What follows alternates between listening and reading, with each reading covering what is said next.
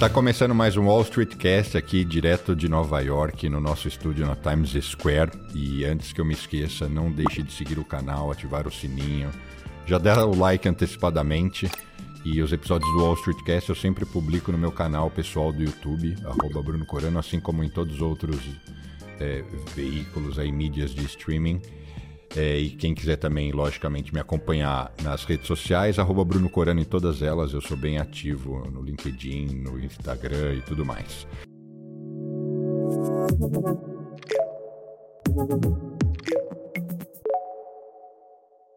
Hoje o papo é o futuro do varejo, tendências da NRF para o sucesso do seu negócio em 2024. Por quê? Porque está rolando a NRF, que é a maior, a maior feira de varejo do mundo aqui em Nova York essa semana.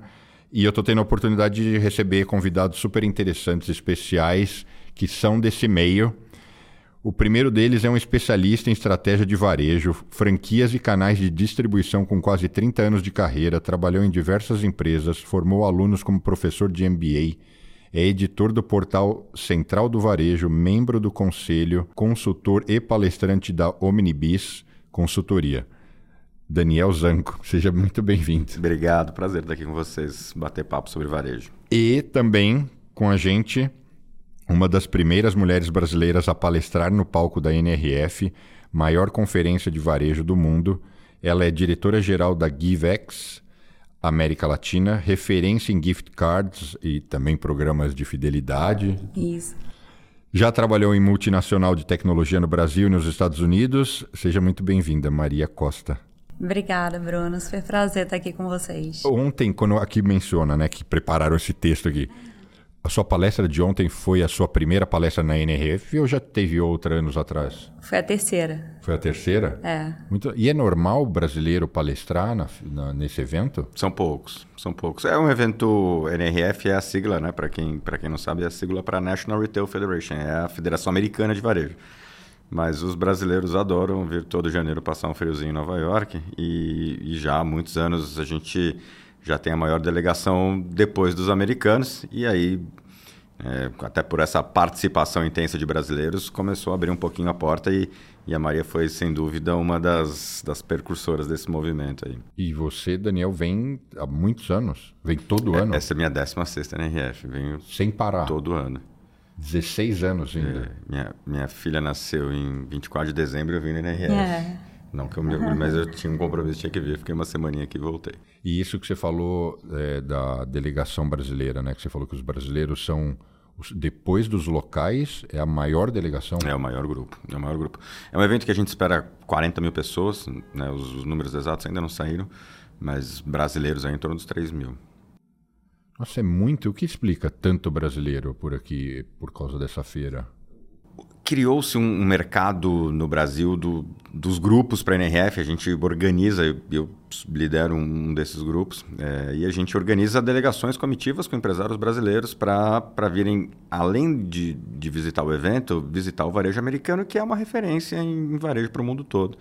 Né? Então a gente vem aqui beber da, na fonte da, das tendências e, e, levar e melhorar os negócios dos brasileiros lá. E aí a imensa maior parte, ou quase todos os, os brasileiros que vêm com você, são empresários que têm negócios no varejo.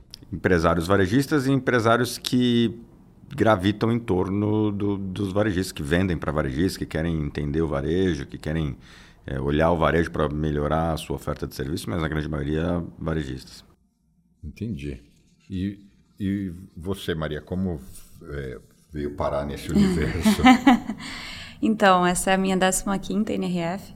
É, acho que seguida também. Seguida também. É, e para mim tem sido assim é, uma mudança muito grande, porque eu me lembro como se fosse ontem a minha primeira NRF, né, era a presença brasileira sempre existiu, mas eu acho que nunca foi tão grande como tem sido aí nos últimos anos, né, Zanco? Sim. É, eu me lembro que a minha primeira NRF eu não sabia nem muito sobre a presença brasileira aqui em Nova York no evento.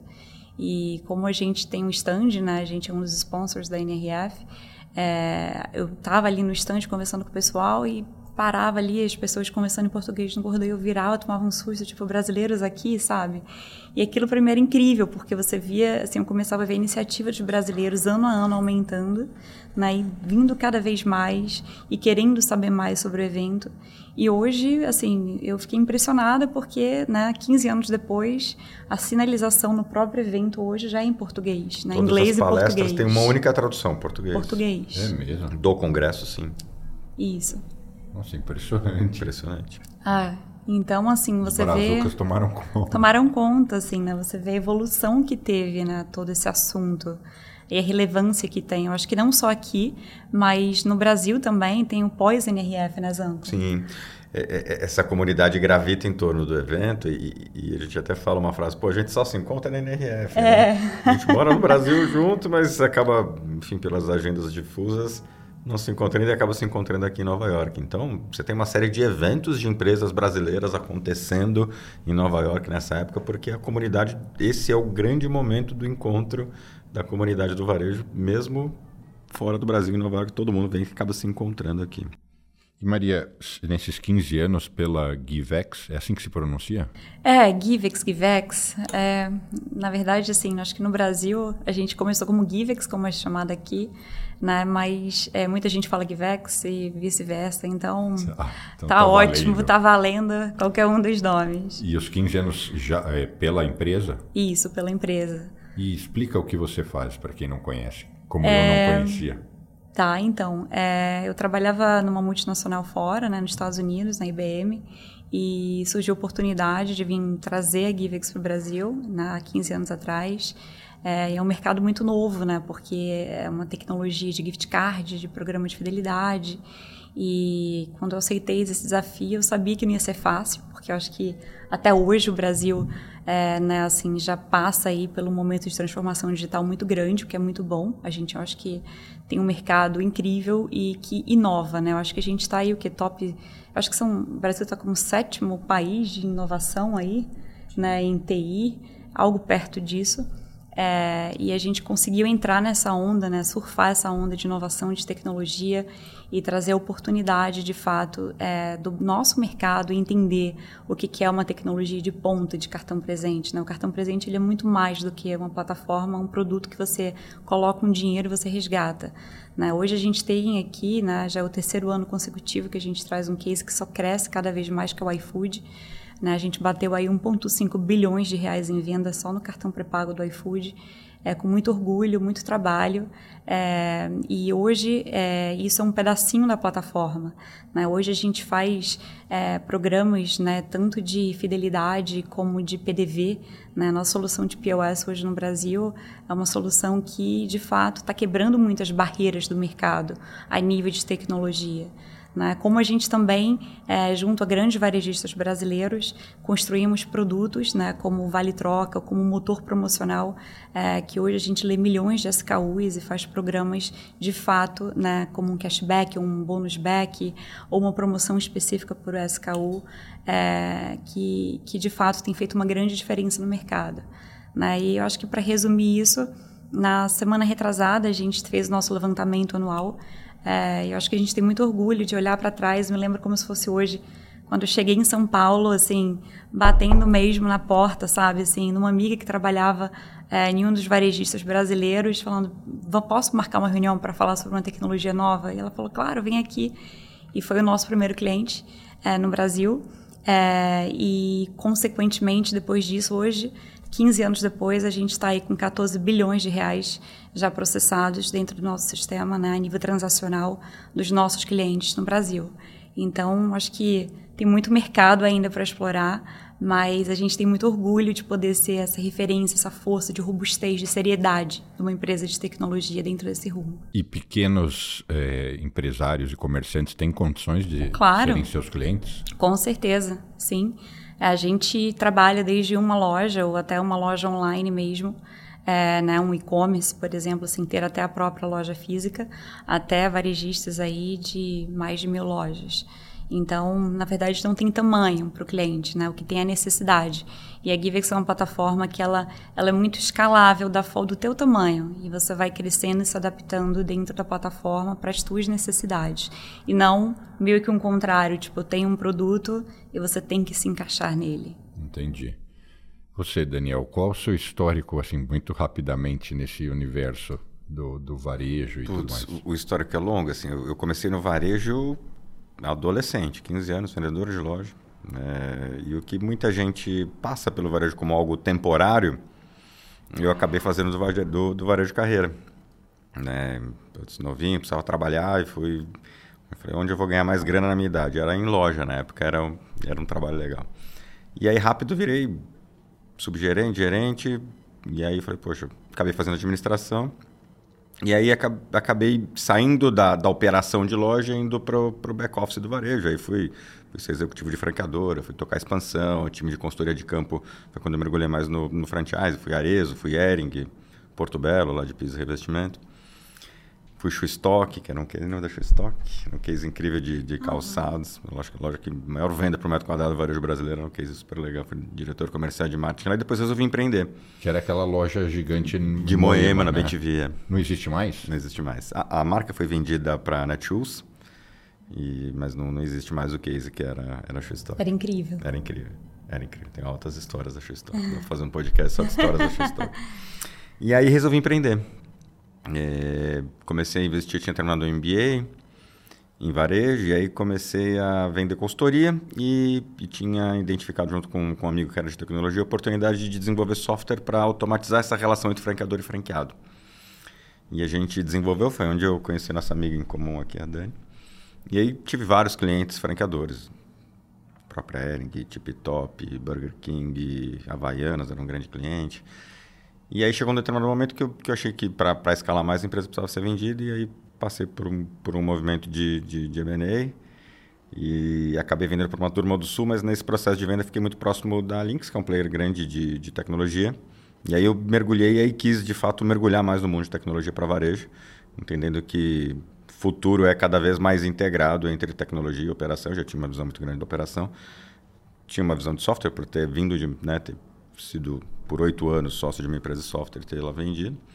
E aí fiquei por quatro anos na Lynx, fiquei tocando a principal vertical lá do negócio, era uma operação grande. E aí depois voltei a, aí voltei a empreender e, e atuar nos, nos, conselhos e palestras no grupo de NRF, que é o que eu tenho feito o hoje. O que a Lynx é, faz exatamente? A Lynx foi comprada pela Stone, né? então a gente está tá no momento até de, de, de, mudança, foi, foi adquirida. Mas ela é basicamente uma software house especializada em operação para varejo.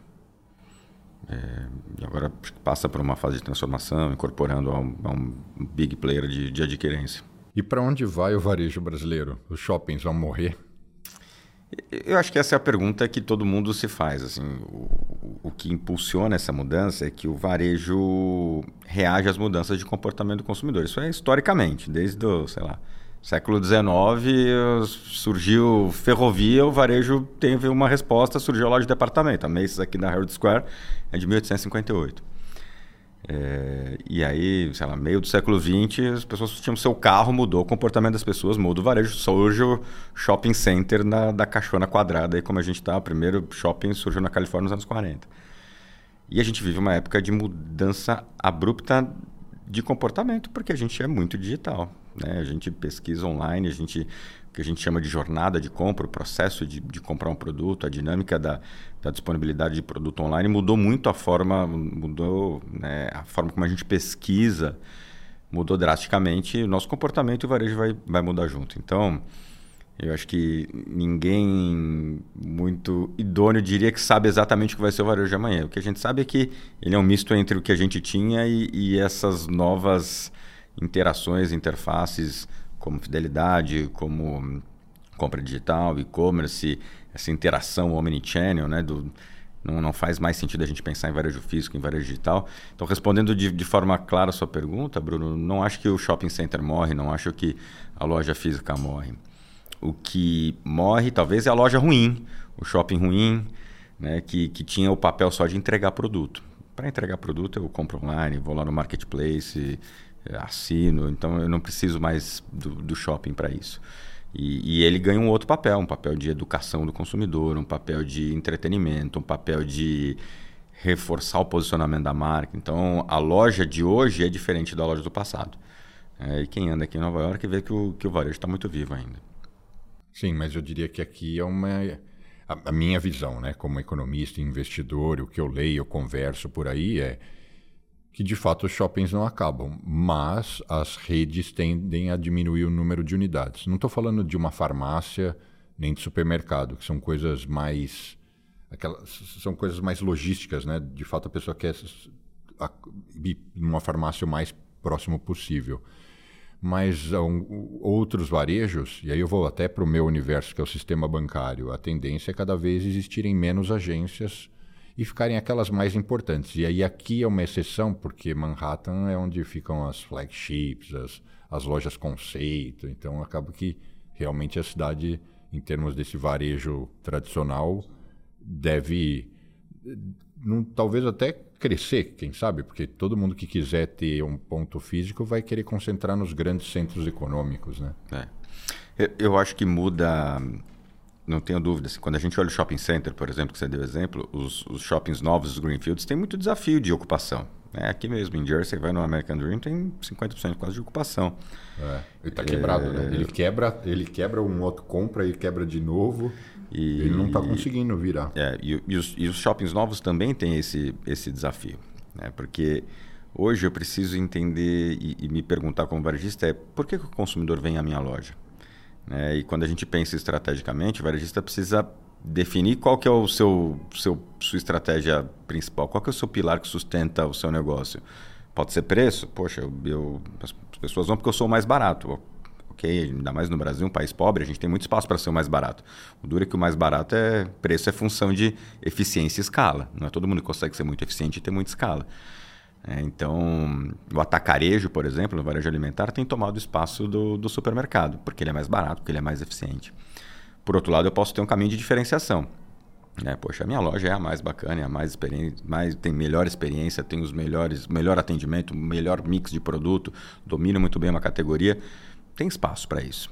É, e, ou eu posso ser, como você falou, da, da farmácia, eu sou mais conveniente. Né? Eu tenho presença, eu tenho proximidade e para o meu modelo de negócio, para o meu segmento, conveniência é um, é um fator importante de decisão. Né? Muitas vezes a gente vai na farmácia mais próxima, não vou naquela farmácia porque eu gosto mais daquele corredor um pouco. Lógico que tem limitantes, mas em geral o primeiro fator de decisão para alguns segmentos é conveniência. A questão é que tem muita gente que está no meio do caminho e não sabe se né? Eu, eu, tento ser o mais barato e aí não ofereço uma boa experiência, mas também não consigo o melhor preço e, e, e ficou perdido. Né? O varejo brasileiro é, ainda, quando a gente compara com mercados mais maduros, europeu, americano, muito pouco profissional. O fato é esse, a gente precisa encarar isso.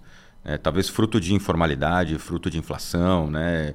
O empresário old school brasileiro varejista estava acostumado a, a, a ganhar dinheiro com caminhos talvez não operacionais.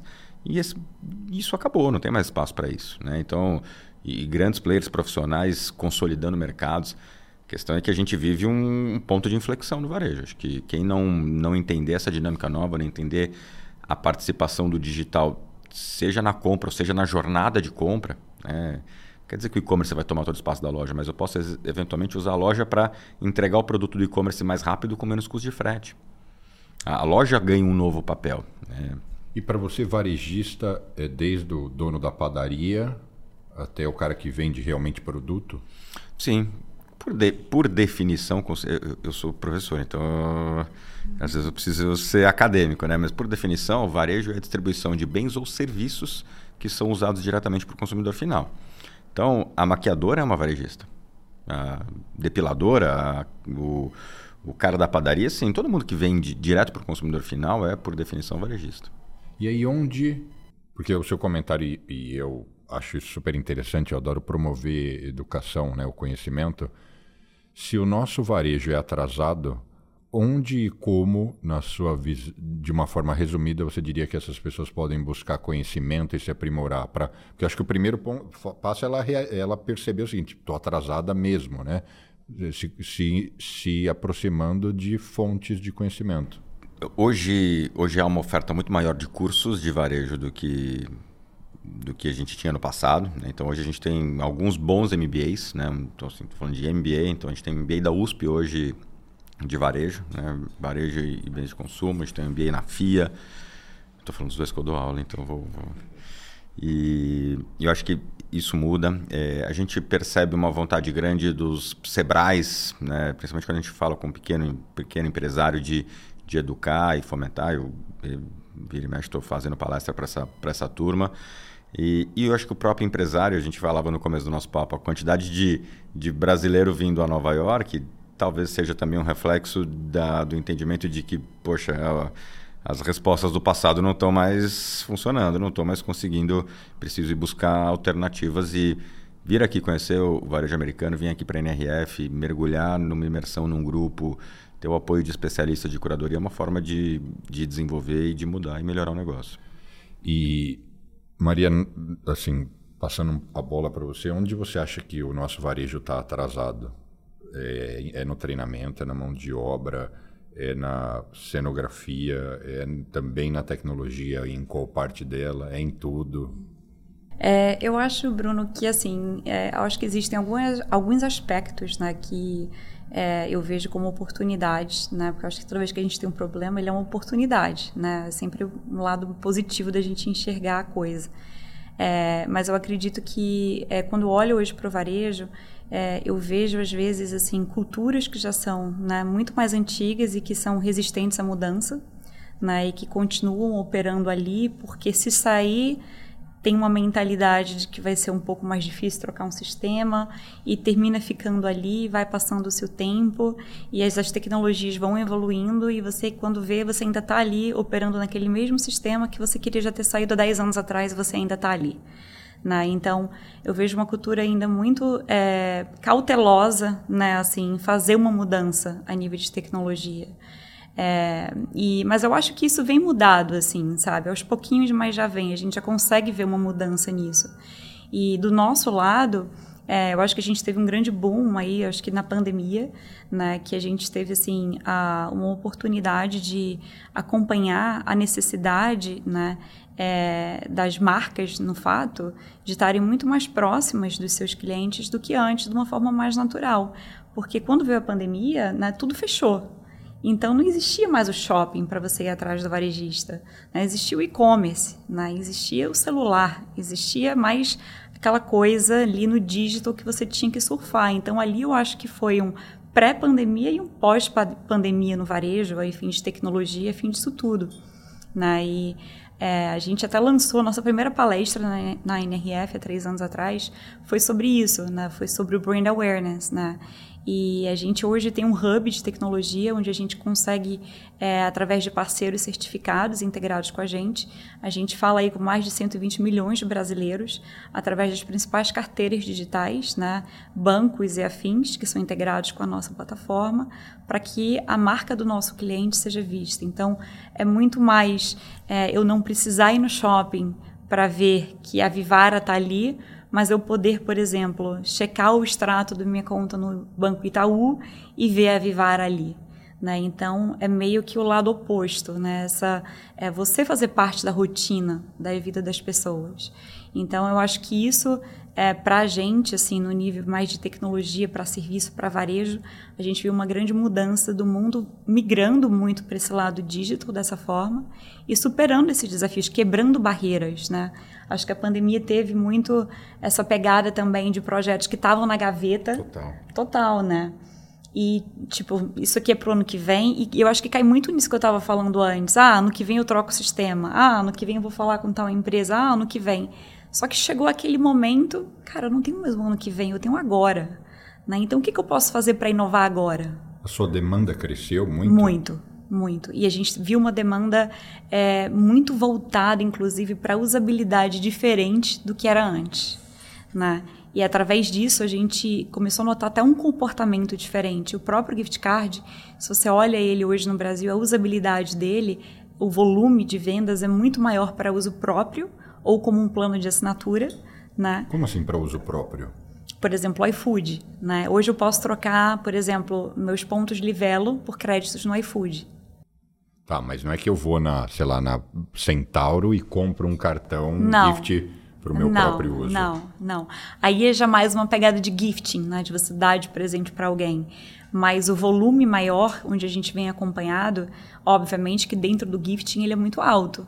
Né? Ele, até a própria Vivara falou ontem na palestra que aumenta a venda dela em 40%. A possibilidade de, do cliente comprar o, o cartão para dar para alguém, né?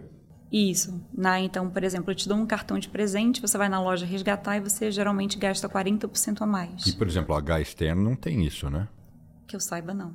Ou seja, é só interessante que eu, em algum grau elas rivalizam. Eu sei que a Vivo, talvez a H externo seja um pouco mais premium, não sei quem. Não é meu universo, né?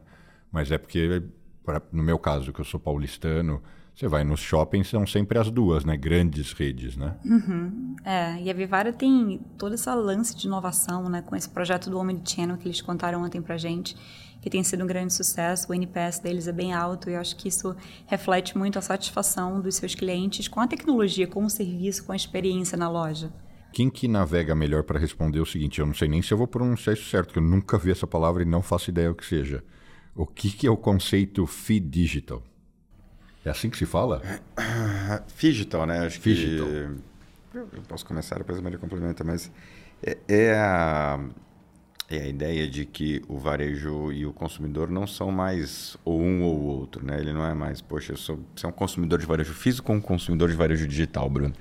Ah, você entendi. é dos dois. Você é digital, né? Você Digital. é físico e é digital. Você é, tem sua jornada de compra muitas vezes é instigada por uma postagem no Instagram, começa digitalmente, você interage, manda uma mensagem e aí ele fala: "Não, tá bom, já reservei a camisa para você vir aqui provar". Aí você termina o processo de compra dentro da loja e compra um item adicional dentro da loja. Foi uma compra física ou digital? É difícil É- é dizer. exatamente assim. Né? Então, e é assim é a jornada. Ou eu fui numa loja, poxa, gostei, mas estou ocupado, estou corrido agora, mas depois eu entro no site do cara e compro.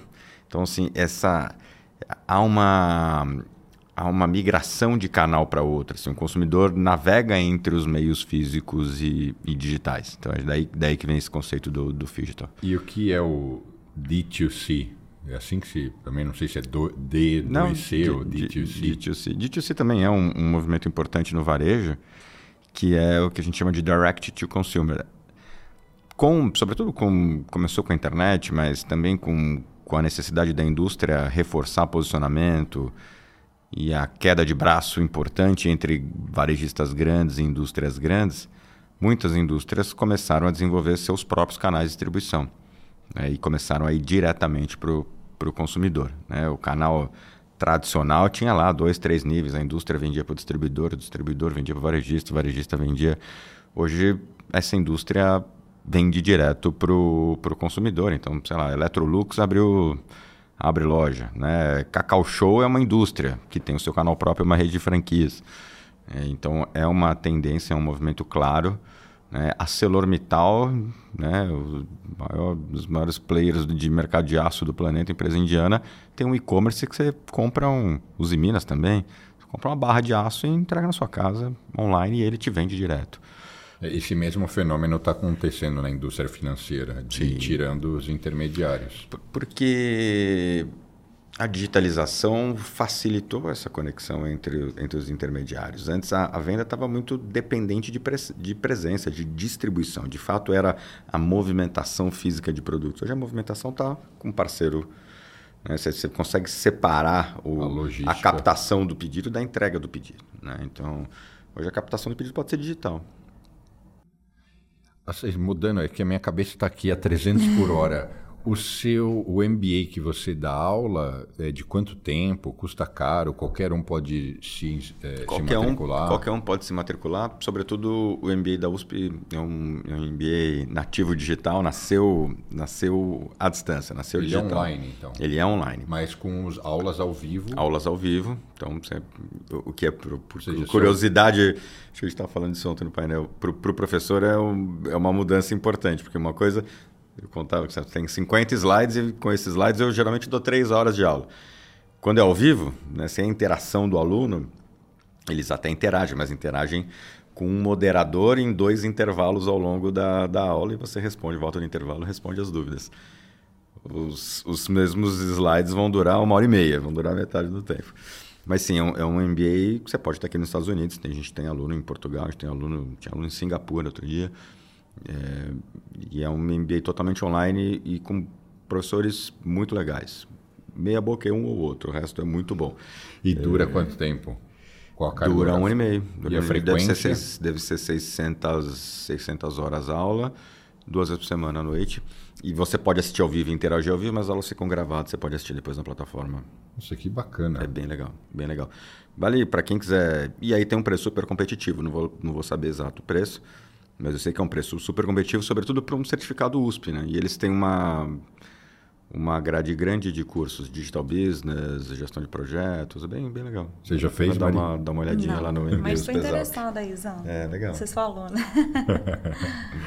Mas acho, até para complementar isso, essa questão do digital, assim, eu acho que até uma coisa que a gente conversou ontem, né, no painel, é, assim, eu acho que hoje, quando a gente fala, até antes de falar da geração Z, quando a gente fala os millennials, né, é, que, é, que é antes disso tudo, é, três quartos né, dessa geração, ela espera ter uma experiência né, cross-channel, que seria o digital aí, é com o mesmo nível de experiência em qualquer canal que você opera. E o tempo que você tem né, daquela pessoa de interagir com a marca, seja no canal A, B ou C, ele é tão curto hoje em dia para você ter aquele engajamento antes que ele vá para uma próxima marca. Então, eu acho que isso, essa questão do digital está cada vez mais ficando mais e mais e mais uma coisa só. Porque passa de geração agora para geração Z, né, tal famosa geração que tanta gente fala, é, é uma coisa que eu acho que vai respirar cada vez mais né, com o nível de interação e de tecnologia que tem que estar integrado entre esses dois mundos. E esse negócio da inteligência artificial? Eu andei lá na NRF ontem, assim, cinco em cada cinco estandes fica explorando esse discurso, mas a minha opinião, ou pelo menos eu que curto tecnologia, acompanho ah, de forma macroeconômica, não é nada novo, ela já estava lá, só não era muitas vezes dito. Tudo bem que está evoluindo, mas eu não vejo nenhuma revolução de fato ali específica. Estou falando besteira ou é por aí?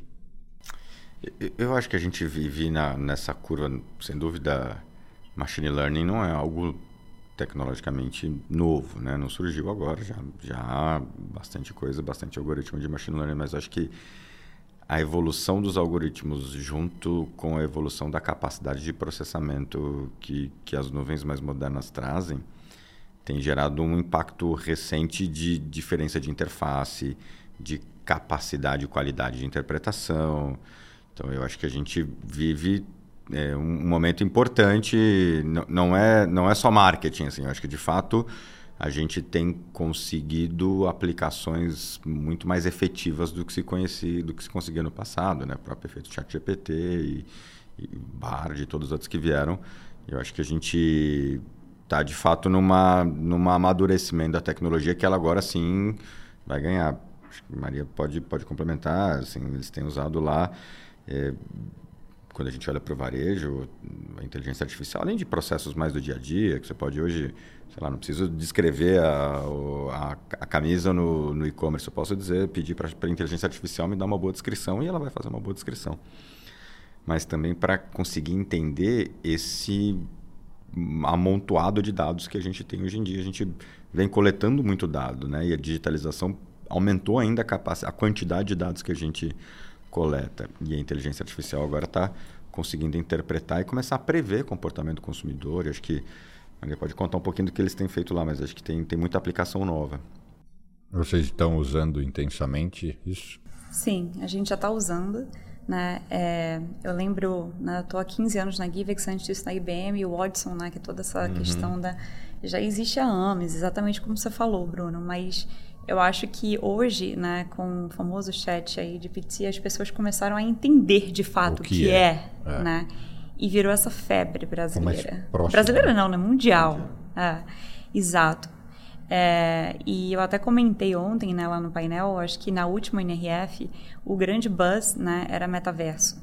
Né, o próprio Web Summit lá em Portugal era metaverso. Né, a gente teve palestras em Portugal, sem ser o último Web Summit, mas o penúltimo, é, onde as pessoas falaram: se você não está no metaverso, Sim, conta o tempo para tua empresa sobreviver. São coisas que a gente ouvia nisso. Que eu acho, na minha opinião, exagerado. Super, total, total. Tanto é que, assim, eram coisas que eram apresentadas ali naquele universo que eu acho que deixa até as pessoas preocupadas, né? Às vezes você tem um varejista ali que tem né, uma lojinha, duas, um e-commerce ali vendendo. Morreu, pensa, cara, morreu, um, alarmismo, é, um alarmismo desnecessário. Né? Totalmente, né? né? E com AI foi, foi assim, foi um drift, foi uma, foi uma mudança muito grande para o AI, AI, AI, né?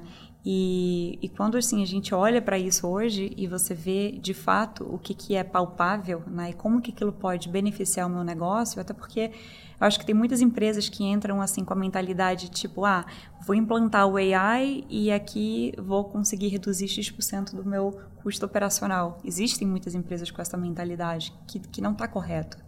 Né? O AI hoje, eu acho que ele é muito mais utilizado para fazer a vida das pessoas mais fácil, para que você tenha mais criatividade, mais inovação, de, né, de, de, de, de ter, por exemplo, ali uma task muito mais, é, digamos, mais rápida, né? de repente até bem mais feita, com a ajuda de uma ferramenta que vai te trazer informação ali em real time.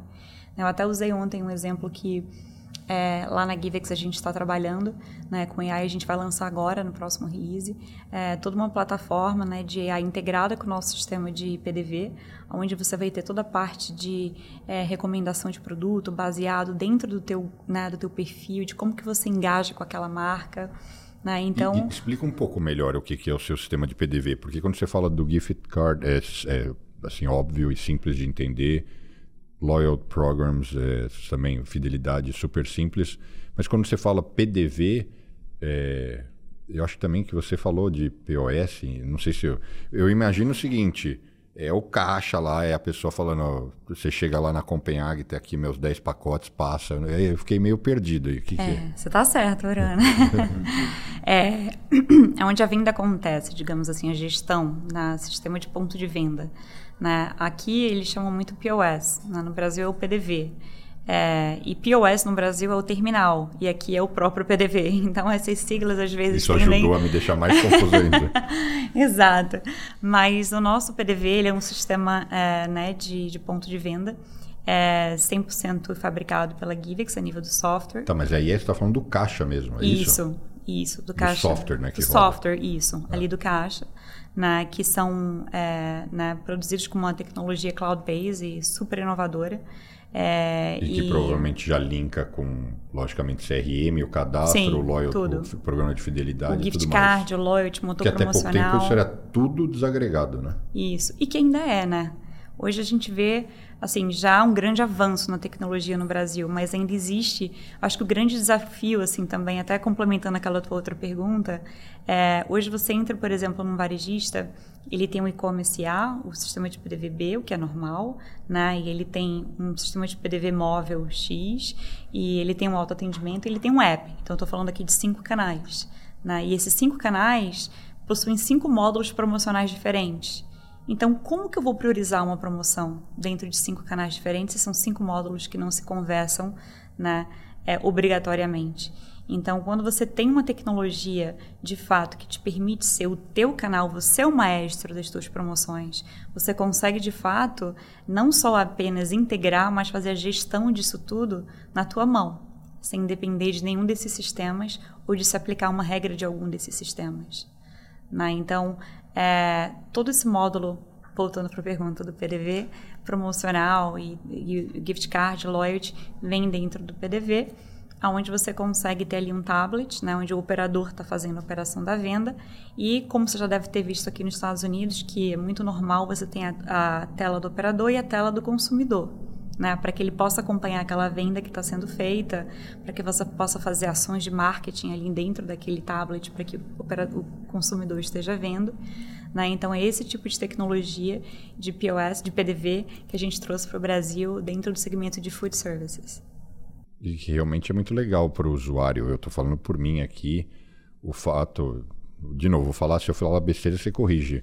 Mas eu percebo, e aí eu não, nunca parei para refletir direito mas eu vou lá, compro um açaí, eu percebo que o, o, ponto de venda, né, o sistema, já percebe por causa do cartão de crédito que eu usei que sou eu, já caem os pontos no meu programa de fidelidade sem eu ter que ficar pondo no, na abastecendo nada, ele sozinho já sabe, é o Bruno.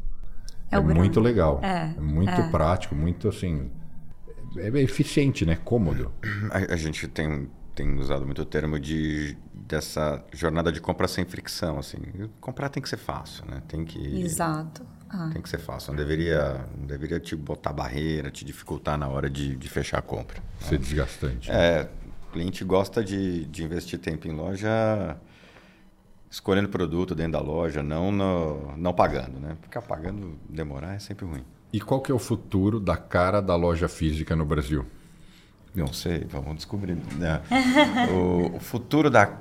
Você não vou dizer o futuro da cara, acho que a cara vai depender de, de cada uma das marcas. Hoje eu vi uma frase muito boa de, de um palestrante super figurinha carimbada na NRF, que é o Lee Peterson, cara de uma, de uma empresa de consultoria chama WD.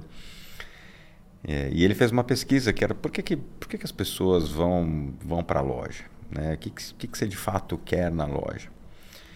E ele deu um exemplo de uma, de uma operação no, no Texas, chama Yet, Yet Store, assim, super, super interessante. A loja tem, tem um entretenimento, tem exposição de produto, tem um quê de educação do consumidor.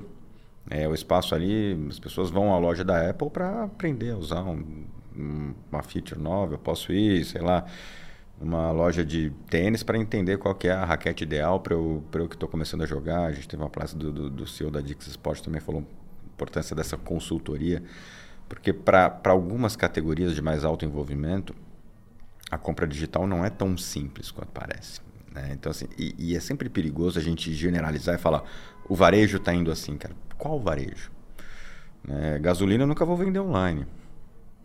É, são varejos que dependem de, de proximidade, de, de, de, ponto físico, de operação, de é, algumas categorias de baixo envolvimento. Eu posso, sei lá, eu posso comprar uma assinatura de produto de limpeza, mas talvez eu queira escolher meu vinho e queira ter uma experiência legal, quero estar num ambiente legal, ouvindo uma música, tendo alguém para trocar uma ideia e então, e te ensinando em algum grau. E, e me ensinando, né? E alguém que fala, poxa, o, o que acontece é que o varejista de loja física precisa entender é, que ele precisa justificar a visita do consumidor, porque ele não precisa mais. Né? Salvo, poxa, eu tive aqui, estou com morrendo de dor de cabeça, preciso do remédio para agora. Tal. Eu ainda posso até pedir no aplicativo e o motoboy me entrega. Né? Então, pouquíssimas coisas eu preciso ir. Então, por que, que eu vou nessa loja? Né? Acho que essa é a reflexão, porque, poxa, lá eu encontro uma equipe que é incrível e me ajuda, porque eu gosto de estar lá, porque tem um café bacana dentro da loja, eu aproveito e faço uma reunião, você, você vai na Nordstrom aqui da, da 57, a gente está aqui pertinho, pô, tem cinco restaurantes dentro da loja. Eu, eu, eu vou na loja não, pra, não só para comprar, né? tem, um, tem um termo que, que, que tem se usado que é o retailment, né? que é o que é o varejo junto com o entretenimento. O varejo está com cada vez mais cara de parque, o parque cada vez com mais cara de varejo.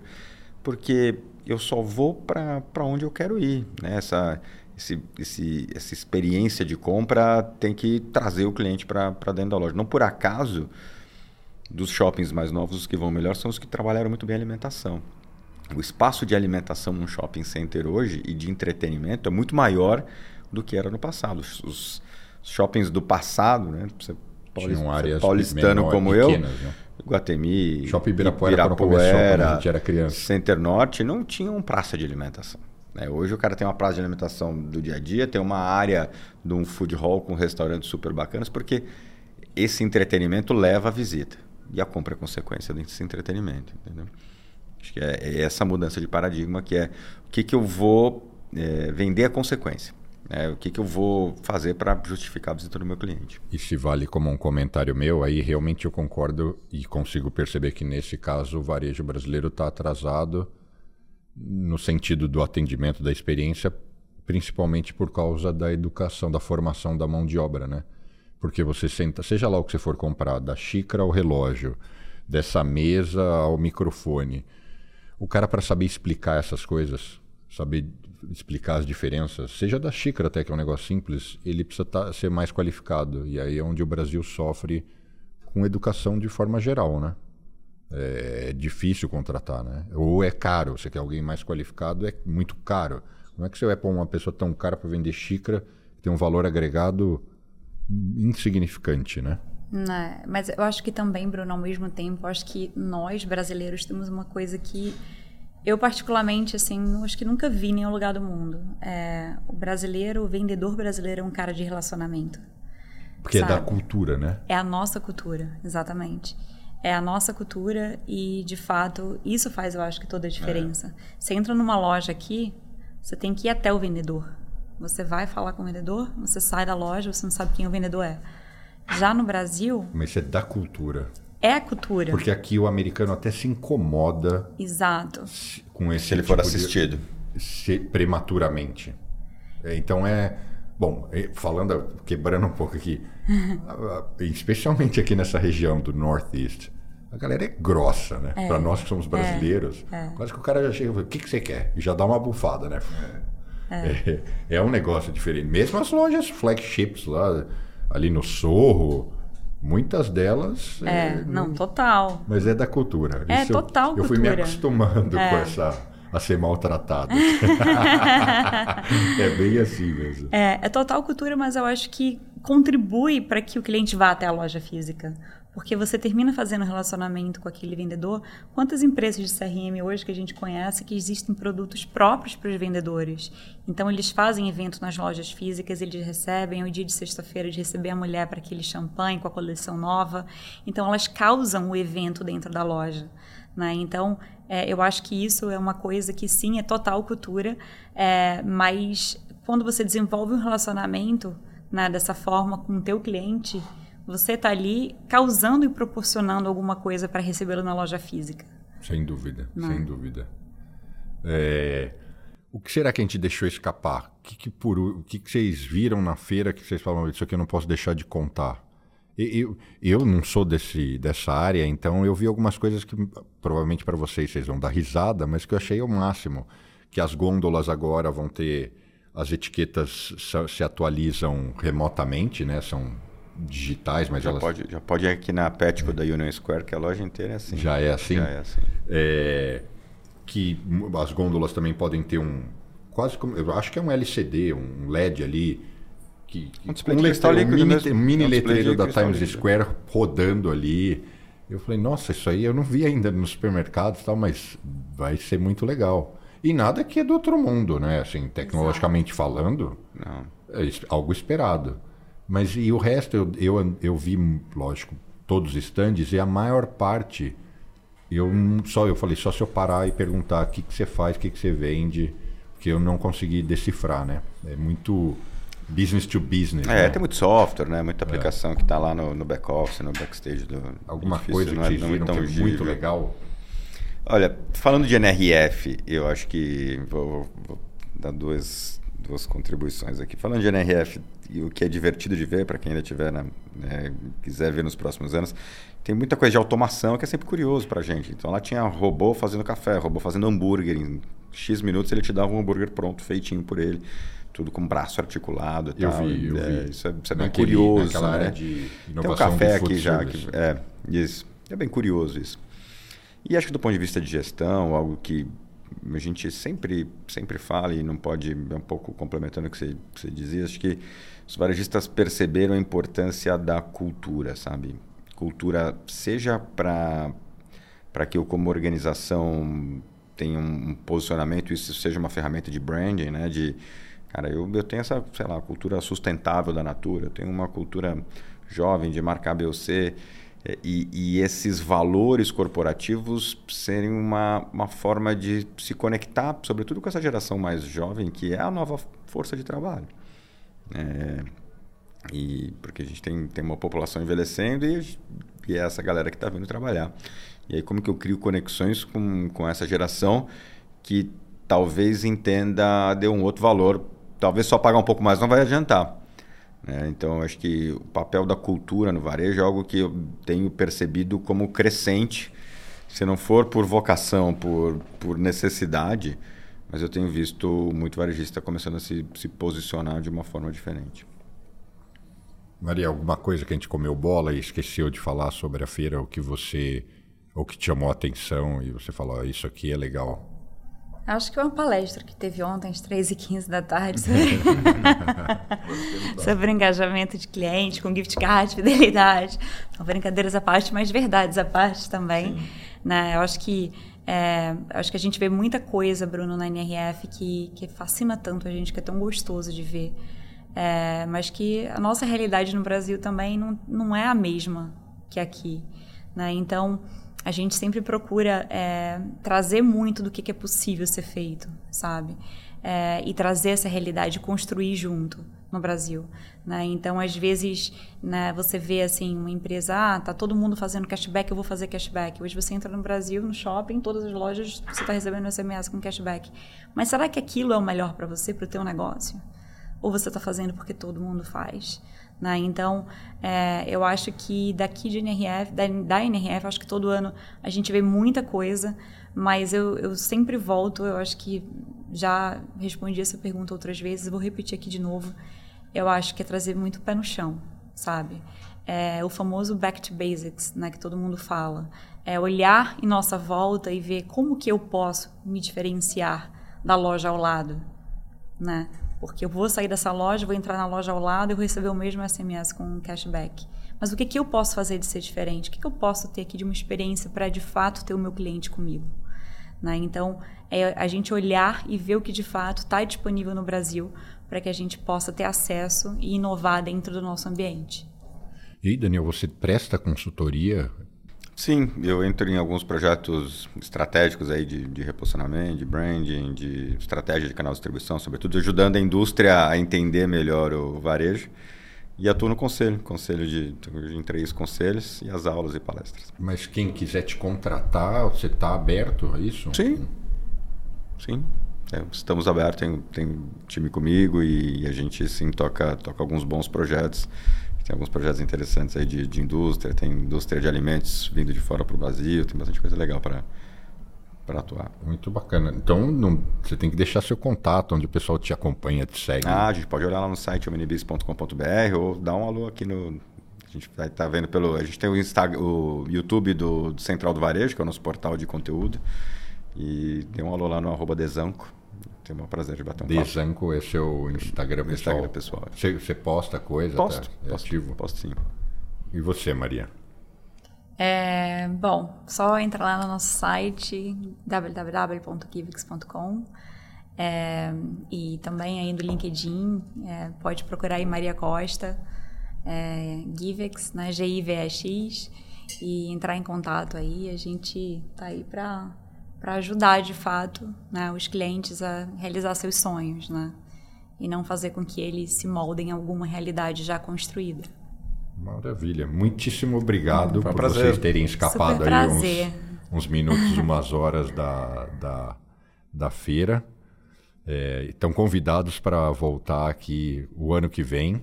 Estaremos aqui. É, a gente pode trazer novos assuntos, novas pautas, uma mesa diferente. E para você que nos acompanhou até aqui também, meu muito obrigado. Não deixe de dar o like, ativar o sininho, seguir o canal.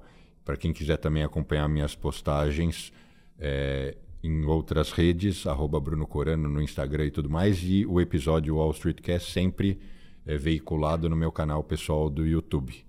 Obrigado e até a próxima semana.